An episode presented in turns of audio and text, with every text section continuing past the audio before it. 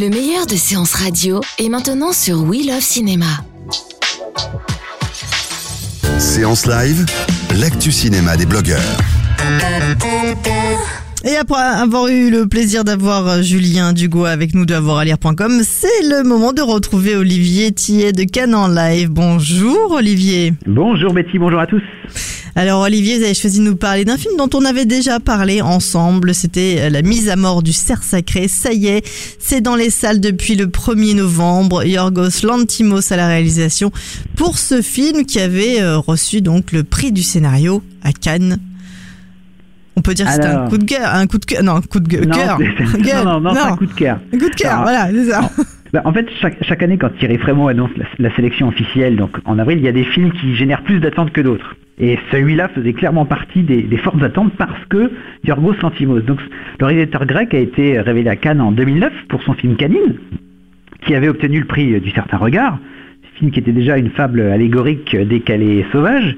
Puis vint The Lobster, donc présenté en compétition Mhm. officielle à Cannes en 2015, pour lequel il décrocha le prix du jury. Il était spécial celui-là aussi. Hein. Et voilà, qui avait déjà une idée forte, euh, une idée forte et originale. Le film se perdait un petit peu en route sur la deuxième partie du film, mais voilà, des, des, des films forts avec des, vrais concepts. Donc forcément, troisième venue de leur Yorgos Lanthimos à Cannes avec un titre aussi mystérieux que Mise à mort du cerf sacré, avec Nicole Kidman, avec Colin Farrell, forcément l'attente était forte. Alors, Alors, de de, quoi ça de parle quoi ça, ouais, de quoi ça parle Voilà. Alors l'histoire, on va suivre donc Steven, donc interprété par Colin Farrell, donc brillant chirurgien, marié à Anna, donc interprétée par Nicole Kidman, ophtalmologue respecté. Ils vivent heureux avec leurs deux enfants, Kim 14 ans et Bob 12 ans.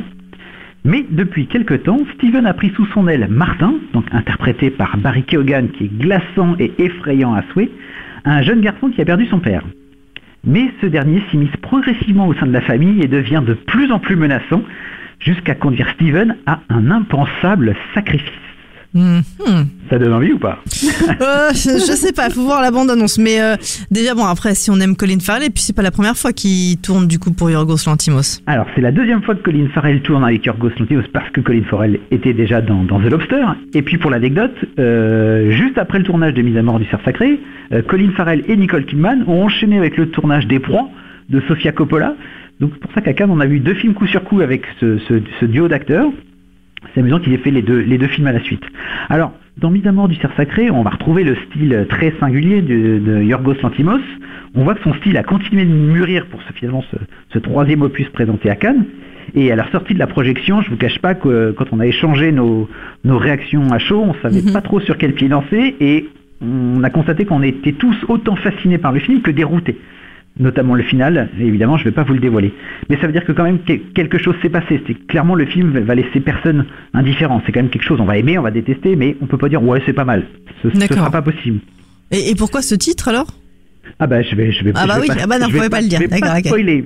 Donc avec ces, ces cadrages façon euh, Kubrick et puis sa bizarrerie euh, absurde qui rappelle euh, Quentin Dupieux, le spectateur va être à la fois malmené et charmé. Ça a été un peu, c'est un peu notre cas. Alors les acteurs sont vraiment exceptionnels. Mhm. Euh, le, le trio de tête avec une mention spéciale pour Kidman qui casse un peu son image et prend quelques risques plus que d'habitude. Le suspense est implacable. Donc je rappelle qu'en effet le film a eu un, un prix du scénario. Ça fonctionne vraiment bien. Euh, dès l'ouverture, la musique classique assourdissante va vous clouer au fauteuil parce que rien que le premier plan, ça va être un choc. C'est le premier plan, c'est une opération à cœur ouvert. Donc vous voyez Ah, un, cœur bat, donc voilà, préparez-vous. Euh, ce qui est sympa, c'est qu'on retrouve aussi euh, l'humour noir de Yorgos Lanthimos qu'on avait déjà vu et déjà savouré dans The Lobster, donc on retrouve cet aspect-là. Alors, on n'est pas, euh, rassurez-nous, on n'est pas, euh, on n'est pas en pleine forêt, on est bien en ville, hein, vu Non, la bande c'est en annonce. ville, il n'y a pas un concept aussi, euh, aussi bizarre, aussi original, euh, fantastique que dans The Lobster. Donc non, non, là c'est beaucoup plus, beaucoup plus rationnel. Là c'est un thriller, hein. c'est un drame, euh, c'est un thriller euh, dans cette, dans cette maison. Donc finalement, cette mise à mort du cerf sacré, c'est un objet cinématographique au style mystérieux que son titre, puisque Mhm. évidemment, je pense que vous vous demandez tous pourquoi il s'appelle comme Bah ça. oui, oui. C'est une œuvre dérangeante, donc il faut quand même le dire aux- à nos auditeurs. C'est inclassable, mais c'est aussi un film qui va permettre à chacun de faire ses propres interprétations. Vous n'allez pas forcément avoir toutes les explications que, que vous voulez. Comme d'habitude, j'ai envie de vous dire, euh, faites-vous votre propre opinion en salle. C'est vraiment un film qui... qui Si on a aimé euh, The Lobster, on peut y aller. Mais si on Ah. n'a pas aimé, par exemple, si on était un petit peu déjà dérouté dans Bah, The Lobster, est-ce que pas l'antimos, euh, voilà, je pense que vous n'avez pas forcément aimé, aimé ce film, bien que ce soit des, des, des genres et une histoire complètement différente. Par contre, on retrouve la patte, la patte euh, très personnelle du, du réalisateur. D'accord, donc c'est pour qui alors ce film, les gens qui aiment... euh, Pour tous les cinéphiles, allez vous faire votre opinion en salle. Tous les cinéphiles qui du coup écoutent Séance Radio. Bah oui, et qui adorent surtout Colin Farrell en fait. Il est bon Oui, là, non, dans ce Farrell. film encore une Non, fois. les, les- les deux sont bons. Kidman Les deux et Farrell sont, sont vraiment bons. Bon, en coup, en coup de cœur en tout cas euh, pour vous.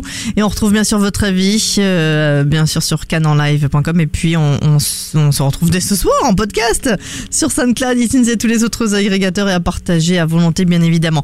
Excellente fin de semaine Olivier, à très vite sur Séance Radio. Bon après-midi.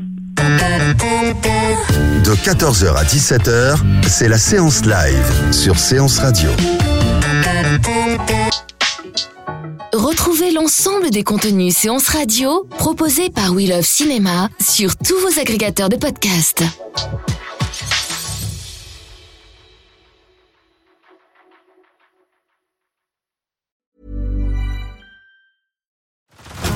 Head over to Hulu this March, where our new shows and movies will keep you streaming all month long.